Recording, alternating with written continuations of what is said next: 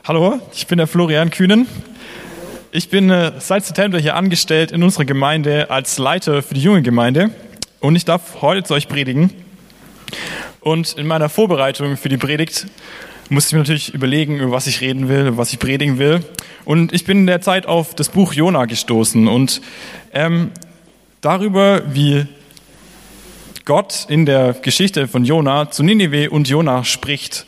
Und den Titel, den ich mir überlegt habe für die Predigt ist, passt dir Gottes Reden. Denn wie ihr wisst, Jona hat nicht direkt auf das gehört, was Jona ihm gesagt hat. Und ich werde zum Anfang die Geschichte von Jona kurz erläutern. Der Jona bekommt von Gott den Auftrag, nach Ninive zu gehen und Gottes Wort als das Strafgericht dort verkündigen, anzukündigen. Er flieht vor Gottes Auftrag mit dem Schiff nach Spanien. Das Schiff, das gerät, wie ihr wisst, in einen großen Sturm und Jona wird durch die Schiffscrew als der Grund für diesen Sturm, als die Ursache für diesen Sturm ausgemacht und daraufhin über Bord geworfen. Ähm, Jona wird dann aus dem Meer durch einen Walfisch gerettet, der ihn drei Tage später wieder an Land ausspuckt. Jona bekommt erneut den Auftrag, nach Ninive zu gehen und das Strafgericht anzukündigen und macht es dann daraufhin auch. Ninive hört erstaunlicherweise ziemlich direkt auf das, was Jona ihnen als Botschaft bringt und kehrt um. Der Jona verlässt daraufhin die Stadt wieder und ist eigentlich überhaupt nicht davon begeistert, dass Ninive umgekehrt ist, sondern ihm missfällt es. Ich werde noch ein paar Hintergründe zu Ninive und den Assyrern erläutern. Die Ninive war damals eine ziemlich große Stadt. Das war die Hauptstadt von Assyrien, so ein Nachbarvolk von Israel. Und es war, hatte ungefähr 120.000 Einwohner. Das muss man sich mal vorstellen in der damaligen Zeit. Eine Stadt mit 120.000 Einwohnern, die wir heute haben, ist schon eine richtige Stadt. Und die hatten keine Stadt wie wir, so eine kleine Altstadt, die schön dicht beisammen steht, sondern die hatten ihr Vieh, ihre Herden, ihre, ihr Land, war alles in der Stadt einbegriffen. Die Stadt war also ziemlich, ziemlich weit ausgedehnt. Man sagt, oder in der Bibel steht, dass sie drei Tagesreisen weit war. Sollen so ungefähr 140 Kilometer sein, habe ich gelesen. Also schon ziemlich groß. Ninive wird als sehr böse Stadt beschrieben. Das ganze Buch Nahum, also auch ein Buch aus der Bibel, das ist eigentlich eine einzige Anklageschrift gegen ähm, Ninive. Es ist voller Anschuldigungen, was sie alles falsch gemacht haben, dass sie nicht gut leben, dass sie nicht gerecht sind. Und es wird eben auch als, Ninive wird auch als blutige Stadt bezeichnet. All ihr Reichtum und ihr, ihr, ihr Handel hat nicht nur darauf basiert, dass sie schön friedlich gehandelt haben, sondern sie haben Streifzüge unter anderem zum Beispiel gegen Israel und die Nachbarvölker unternommen und sich daraufhin bereichert. Ninive war als eine reiche Stadt und sie war auch ziemlich stolz auf ihre Größe und auf ihren Reichtum. Ähm, die Assyrer waren also ausgemachte Feinde von Israel. Israel wurde immer wieder von den Assyrern heimgesucht, um eben diese Streifzüge zu unternehmen, die äh, Assyrien bereichert haben. Und Gott hat auch dieses Volk der Assyrer immer wieder genutzt, es steht in Jesaja 10, Vers 5, als Route meines Zorns, um Israel wieder auf den richtigen Weg zu bringen, um Israel wieder zu Gehorsam aufzurufen gegenüber Gott. In Israel war die Situation zu der Zeit auch nicht gerade entspannt. Israel hat sich zu der Zeit in das Nordreich und das Südreich aufgeteilt, also das Südreich von den Stämmen von Benjamin und Juda und das Nordreich. Dem Südreich ging es noch relativ gut. Das Nordreich ist immer mehr in Gefahr geraten, weil sie eben Gott nicht gefolgt sind und ähm, immer wieder Böses getan haben und immer wieder umkehren mussten, das aber auch nicht immer hingekriegt haben. Wenn wir jetzt über Gottes, uns mit Gottes Reden beschäftigen und mit diesem Buch Jona, dann kann man das ein bisschen einteilen in mehrere Schritte. Wenn wir über Gottes Reden hören, dann müssen wir erstmal Gott hören. Wir wollen anschauen, wie Jona und Ninive auf Gottes Reden hören. Wir wollen anschauen, wie sie praktisch werden, anfangen zu handeln und wie unterschiedlich Jona und Ninive sich dabei verhalten. Und dann wollen wir eigentlich noch das Wichtigste angucken, die Herzenshaltung, die Jona bzw. Ninive dabei haben.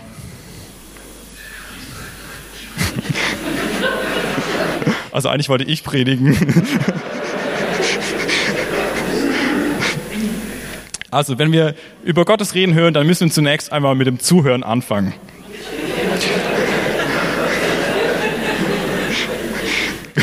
Ähm, in äh, dem Jona-Buch, in der Geschichte von Jona und Ninive, da redet Gott eigentlich total selbstverständlich. In Jona 1, Vers 1 steht, eines Tages empfing Jona, Amittais Sohn, eine Botschaft vom Herrn und Gott sprach zu ihm.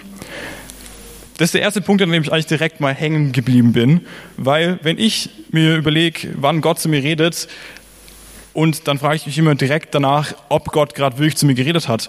Aber wenn wir hier diesen ersten Vers legen, dann ist es eigentlich überhaupt keine Frage, die wir uns stellen sollten, weil Gott redet und Jona hört einfach. Ich persönlich fange immer an zu zweifeln, wenn ich gerade gedacht habe, ich habe irgendwie Gott gehört oder wie auch immer. Ich glaube, das geht euch wahrscheinlich auch so. Wir sind eigentlich immer noch an dem Schritt, dass wir erstmal abwägen, war es jetzt Gott oder war es nicht Gott. An dem Schritt ist Jona nicht. Jona weiß, dass Gott geredet hat. Und ich glaube auch, dass Gott zu uns redet. Und wir sollten das eigentlich wissen, dass er das tut. Ähm, Jona war ein sehr geübter Hörer und Prophet. Er hat ja schon im Norden von Israel, wie ich gerade erwähnt habe, schon auch gewirkt und hat auch dort immer wieder ähm, das Volk zur Umkehr aufgerufen. In 2. Könige, Vers 14 wird er das erste Mal als Prophet in der Art erwähnt.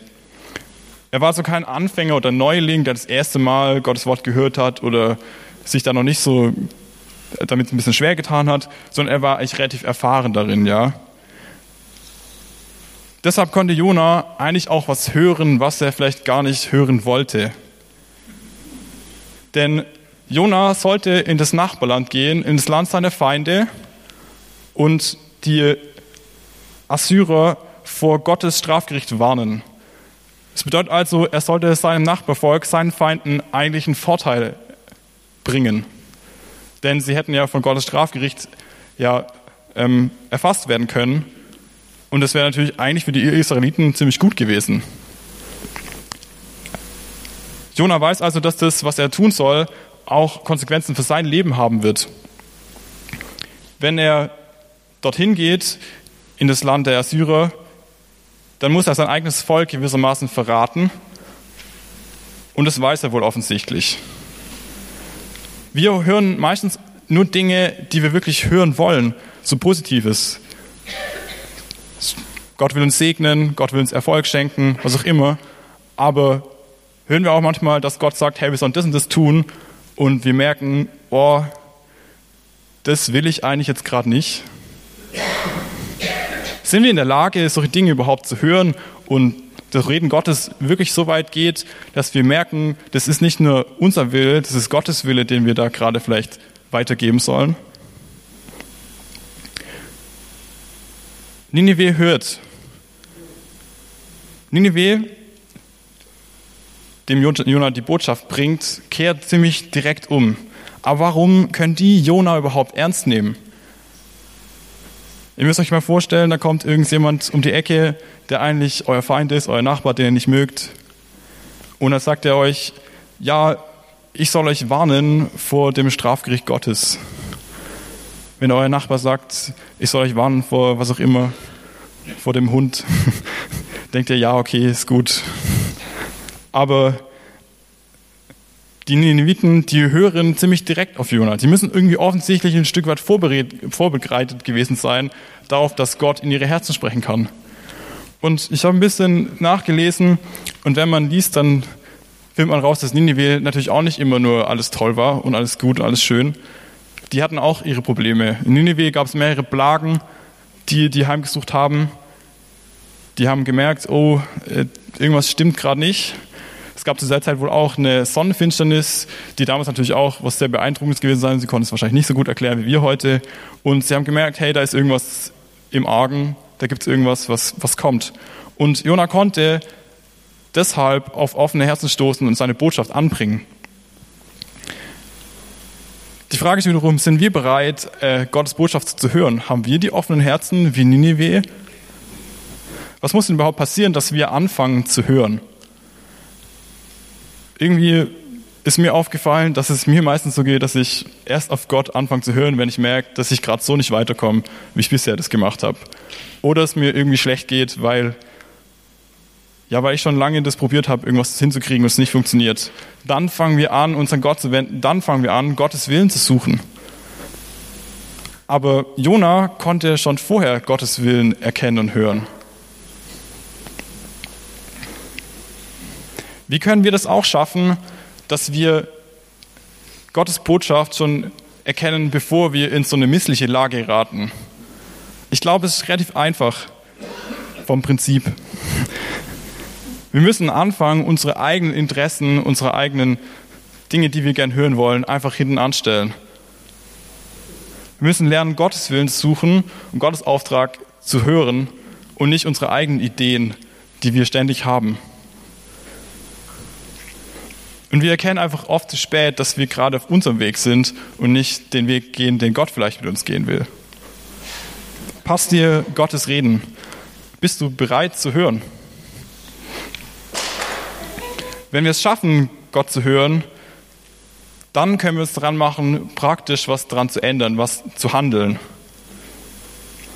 Wenn wir dann nochmal Jona anschauen, dann können wir zwar sehen, dass er dann beim zweiten Mal hört, aber sich beim ersten Mal erstmal wirklich heftig widersetzt. Eigentlich handelt Jona erstmal wirklich sehr konsequent gegen Gottes Willen. In Jona 1, Vers 3 steht, Jonah machte sich auf den Weg, aber in die entgegengesetzte Richtung. Er floh vor dem Herrn und kam zunächst in der Hafenstadt Jaffo. Dort fand er ein Schiff, das gerade nach Tarsis segeln sollte. Er bezahlte das Geld für die Überfahrt und ging an Bord. Ich glaube, so eine Schifffahrt nach Spanien war damals auch keine Kreuzfahrt oder so eine kurze Hafenrundfahrt am Bodensee, sondern das war eigentlich eine ziemlich abenteuerliche Reise. Und wenn ich mir das genau überlege, dann war es genauso gefährlich, wie Gott einfach davon zu laufen. Es war, eigentlich hat er sich direkt selber Gefahr ausgesetzt. Und noch schlimmer, er hat sich nicht nur dadurch in Gefahr gebracht, er hat sogar das ganze Schiff, mit dem er unterwegs war, mit in Gefahr gezogen. Er war der Grund dafür, dass da ein Sturm aufgetreten ist und er hat es einfach gemacht. Aber was bewegt denn Jona überhaupt dazu, so konsequent gegen Gottes Willen zu handeln? Jona wollte einfach sein eigenes Volk nicht verraten. Er hatte Angst davor, dass er als Verräter dasteht. Er hatte vielleicht auch einfach einen Stolz als Israelit. Israel wollte natürlich auch als Volk über den anderen Völkern stehen. Sie wollten besser sein, mächtiger, größer. Vielleicht war er einfach ein stolzer Israelit. Vielleicht war Stolz so ein Ding, das ihm einfach im Weg stand, Gottes Willen zu verfolgen, befolgen. Wenn wir Gottes, das schaffen, Gottes Wort zu hören und den Auftrag erkennen, welche Motive oder was für Dinge halten uns dann davon ab, dass wir wirklich auch danach handeln? Sind es vielleicht einfach nur Dinge, die uns eventuell einfach viel Kraft und Zeit kosten, weil wir ein bisschen faul sind, einfach ein bisschen träge? Oder ist es einfach die, unsere eigene Meinung, die wir einfach wichtiger nehmen, als wir als in, im Endeffekt Gottes Willen? Oder müssen wir vielleicht auch unseren Stolz hinten anstellen? In meinem Leben ist es wirklich oft eine Art Angst davor, dass ich vor anderen Leuten nicht gut dastehe. Davor, dass ich, dass andere Leute irgendwas über mich denken. Und ich glaube, dass es in Deutschland ein ziemlich verbreitetes Motiv ist. Uns Ansehen sehr wichtig. Wir suchen Gottes Willen nicht, weil wir dabei Angst haben, dass andere Leute uns als nicht gut erachten, dass wir unser Ansehen dadurch geringer wird oder einfach nur, weil unser Umfeld vielleicht auch gar nicht nachvollziehen kann, was wir gerade tun. Und ich denke, wir sollten uns die Frage immer wieder stellen, was für Motive halten uns oder was für Dinge halten uns davon ab, dass wir wirklich nach Gottes Willen handeln. Sind wir bereit zu handeln und was kann dir dabei im Weg stehen? Wie wird denn Ninive praktisch? Ich werde dazu die Bibelstelle Jona 3, Vers 5 bis 8 lesen. Da glaubten die Einwohner von Ninive an Gott. Sie beschlossen zu fasten und alle von den einflussreichsten bis zu den einfachen Leuten zogen als Zeichen ihre Reuekleider aus, groben Stoff an. Auch dem König von Ninive war Jonas Botschaft, auf, Botschaft ausgerichtet worden. Er stieg von seinem Thron und legte sein Herrschergewand ab. Stattdessen zog er ein Bußgewand an und setzte sich in die Asche. In der ganzen Stadt ließ er ausrufen, hört, was der König und die führenden Männer anordnen. Niemand darf etwas essen oder trinken, weder die Menschen noch die Rinder, Schafe und Ziegen. Menschen und Tiere sollen Tücher aus grobem Stoff tragen und mit aller Macht zu Gott schreien. Jeder muss von seinem falschen Weg umkehren. Keiner darf dem anderen mehr Unrecht tun. Die Leute aus, äh, aus Ninive nehmen Jonas Botschaft wirklich ernst. So aus dem Nichts. Die Botschaft von ihrem eigenen Feind. Sie tun wirklich ernsthaft Buße und kehren um. Ganz Ninive steht Kopf. Sie laufen in Säcken rum, diese Jutesäcke nehme ich mal an, oder so stelle ich mir das immer vor. Und sie setzen sich in Asche. Das machen wir heute auch gar nicht mehr. Wenn wir umkehren, dann machen wir das so, ja, okay, ich kehre um. Aber wir machen, wir geben gar keine eindeutigen Zeichen dafür, dass wir jetzt wirklich umkehren. Ninive versucht mit allen möglichen Zeichen, die sie finden können, zu signalisieren, dass sie wirklich umkehren wollen. Sie kehren komplett um und nicht nur halb oder in Teilen ihres Lebens, sondern ganzes Ninive wird umgedreht und alle tragen den Sack. Der König geht als Beispiel voran. Er macht es auch. Er befiehlt nicht seinen Leuten umzukehren, sondern er kehrt selber um. Und der König erlässt sogar Gesetze und Regeln, dass alles machen sollen. Ich finde es auch ein interessantes Ding, weil sowas machen wir zum Beispiel auch nicht, dass wenn wir umkehren, dass wir uns dann wirklich Regeln setzen, sondern wir kehren um und dann fahren wir weiter unseren Zickzackkurs. Aber die kehren um und setzen Regeln, wir machen das so und so und dann machen wir das. Ninive ist irgendwie in diesem Fall eigentlich das gute Beispiel für eine Umkehr. Besser als Jona. Wir sollten im Alltag und in unserem Leben wirklich bereit sein, dass wenn wir Gottes Reden hören, dass wir dann wirklich auch anfangen, konsequent zu handeln. Wenn jemand zu dir sagt, geh zu dem und bete, dann fragen wir erstmal, was Gott, was nicht Gott. Aber eigentlich sollten wir einfach hingehen und es tun. Und Gott kann daraus was machen. Letztendlich kommt es aber tatsächlich am allermeisten auf die eigene Herzenshaltung an, die wir dabei haben. Jona hört im zweiten Anlauf und tut, was Gott von ihm verlangt.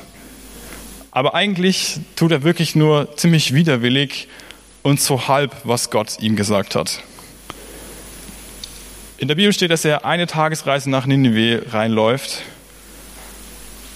Also nicht mal bis ganz in die Stadt rein. Die Stadt war 140 Kilometer breit, wenn man es durch drei teilt. Könnt ihr selber ausrechnen, er war niemals in dem Zentrum der Stadt. Und Jona wendet sich auch nicht irgendwie an den König, sondern er, in der Bibel steht, Jona ging in die Stadt hinein, nachdem er einen Tag gelaufen war, rief er noch, rief er, noch 40 Tage, dann liegt Gott Ninive in Schutt und Asche. Also ich finde das ziemlich witzig, dass er einfach nur hinläuft und dann rumruft. Ich weiß, wenn man eine Botschaft anbringt, wenn einem irgendwas wichtig ist, wenn man irgendwas auf dem Herzen liegt, dann geht man irgendwo hin und adressiert das an jemanden. Dann muss man das in dem Fall zum König bringen, damit der das weitergibt damit, das, damit der das umsetzen lassen kann. Aber der läuft dann in die Stadt rein und ruft halt irgendwo hin.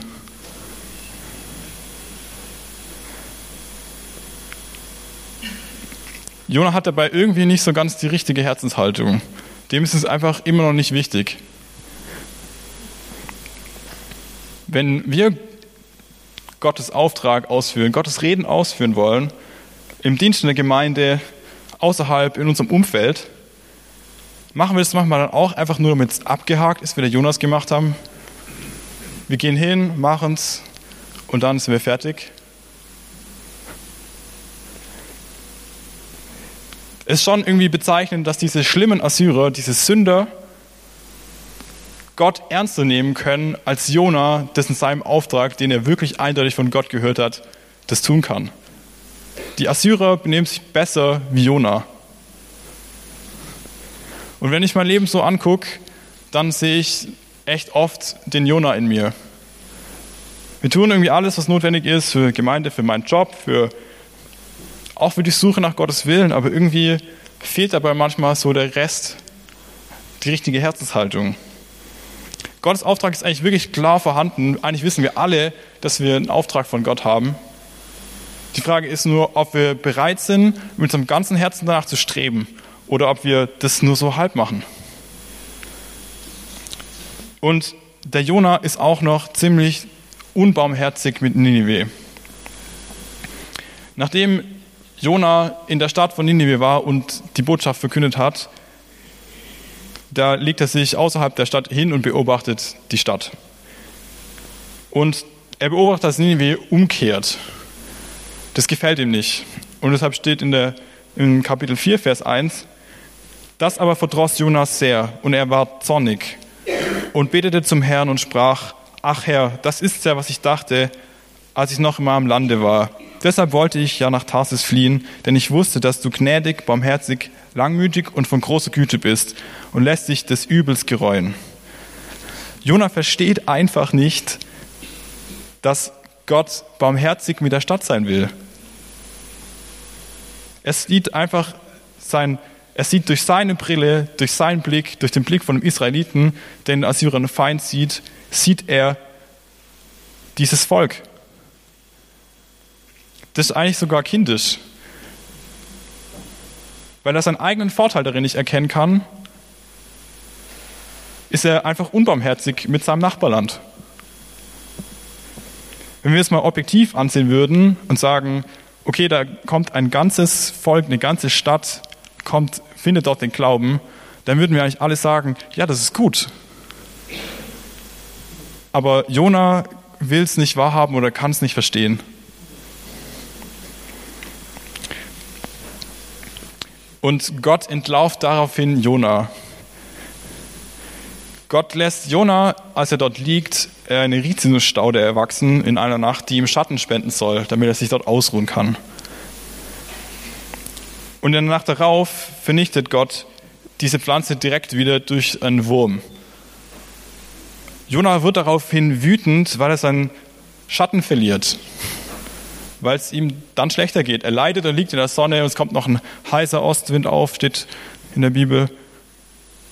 Und er regt sich darüber tierisch auf. Wenn es um seinen eigenen Vorteil geht, dann wird er wütend, emotional und leidenschaftlich. Aber wenn es darum geht, dass gerade ein ganzes Volk errettet wurde, dann ist er so, ja, das bringt mir nichts. Aber ehrlich, ich persönlich kann mich daran schon auch wieder erkennen. Wenn ich irgendwas erreichen will, wenn ich ein Projekt habe, was mir gerade gefällt, was ich gerade gut finde, hey, dann bin ich bereit, alles zu geben, dann investiere ich mich da über rein, dann mache ich nichts mehr anderes. Aber wenn ich vielleicht Gottes Willen gerade umsetzen würde, dann fange ich an daran zu zweifeln. Dann frage ich nach, ob das jetzt gerade Gottes Willen war oder nicht. Soll ich so handeln oder nicht? Dann werden wir da ziemlich schnell schwammig und sind nicht mehr voll dabei. Und was man auch sehen kann, ist, dass Gottes Weg hier eindeutig der Weg der Barmherzigkeit ist. Mit dem Volk der Nineviten ist Gott wirklich gnädig. Er will, dass Jona den auch gnädig sein kann, dass er sie mit einem barmherzigen Blick sehen kann. Gott kann das. Jona kriegt es nicht hin. Wir sollten selber lernen, unsere Nachbarn, unsere Mitmenschen wirklich mit einem Blick der Barmherzigkeit zu sehen. Wir sollten denen begegnen, als ob da uns wirklich was dran liegen würde, dass es denen gut geht. Sind wir als Kinder Gottes, als Diener Gottes bereit zu hören, was Gott vorhat, ohne dabei unsere eigenen Ideen, unsere eigenen Gedanken in den Vordergrund zu stellen? Bin ich dazu überhaupt in der Lage? Wann werden wir denn praktisch im Handeln und wann suchen wir darin mal nicht unseren eigenen Vorteil? Wir sollten das tun, dass wir Gott, Gottes Handeln in den Vordergrund stellen, unseren eigenen Vorteil nicht suchen. Und ist euch klar, dass wenn ihr das nicht macht, dass ihr nicht nur von eurem eigenen Weg abkommt, sondern dass ihr euer ganzes Schiff, eure ganze Umgebung mitreißen könnt?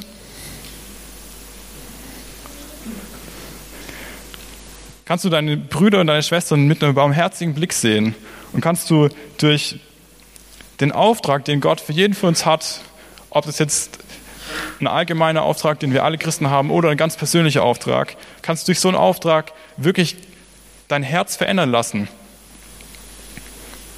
Ich glaube, wenn wir uns einen Auftrag mal annehmen, auch wenn der uns vielleicht schwerfällt oder irgendwie missfällt, dann können wir unser Herz, wenn wir uns aufmachen, unser, unser Herz aufmachen, dann kann dieser Auftrag unser Herz auch wirklich verändern. Jeder Einzelne sollte ich wirklich, sollte ich wirklich persönlich aufmachen und dann sind wir bereit, zurückzustecken und Gottes Willen zu suchen, nicht unser eigenen. Wenn wir das machen, dann können wir wirklich anfangen, Gottes Reich zu bauen. Und dann können wir wie in Nineveh eine Erweckung sehen. Aber nur dann, wenn jeder Einzelne Gottes Willen sucht.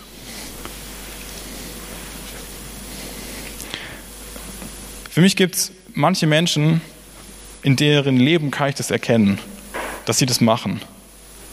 Es gibt auch bei uns in der Gemeinde welche, keine Sorge. Aber ein Beispiel, das habe ich schon ein paar Mal erzählt in der Jugend und im Hauskreis, ist für mich der Lauren Cunningham. Der hat Jugend mit einer Mission gegründet und es hat angefangen mit einer Vision, die er bekommen hat von einer Welle, die über die Welt schwappt, so meine ich war es irgendwie. Und der hat einfach eine Vision von Gott bekommen und angefangen, dieser Vision zu folgen. Er hat Gottes Willen angefangen ernst zu nehmen und dem zu folgen. Ähm, Jugend mit einer Mission kennt ihr vielleicht alle, ist eine Organisation, da kann man hingehen und so einen kurzen Missionseinsatz für fünf Monate, das habe ich auch gemacht, in Jüngerschaftsschule machen. Und er hat es angefangen und hat angefangen, Missionseinsätze zu machen. Die waren noch relativ klein, das hat in den USA angefangen. Und mittlerweile erreicht es machen das, glaube ich, ungefähr 100.000 Leute im Jahr machen so eine Zeit, so einen Einsatz. Und das Gute daran ist, diese 100.000 Leute erreichen auch wiederum, keine Ahnung wie viele Leute pro Person.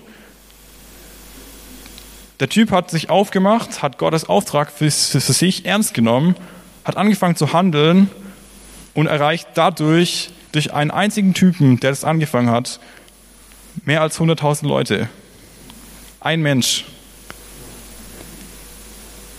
Und ich habe für mich persönlich irgendwann gesagt, hey, ich will das auch können. Ich glaube, jeder von uns kann das. Gott hat es in jeden von uns reingelegt, dass wenn wir Gottes Auftrag suchen, wenn wir Gott hören wollen, dass wir da hinkommen. Es muss nicht jeder nachher, keine Ahnung, viele Leute erreichen, aber ich glaube, dass Gott für jeden sowas vorbereitet hat, so einen Weg, der in die Multiplikation führt. Die Frage ist nur, ob wir wirklich persönlich bereit sind dafür, unseren eigenen Willen zurückzulassen.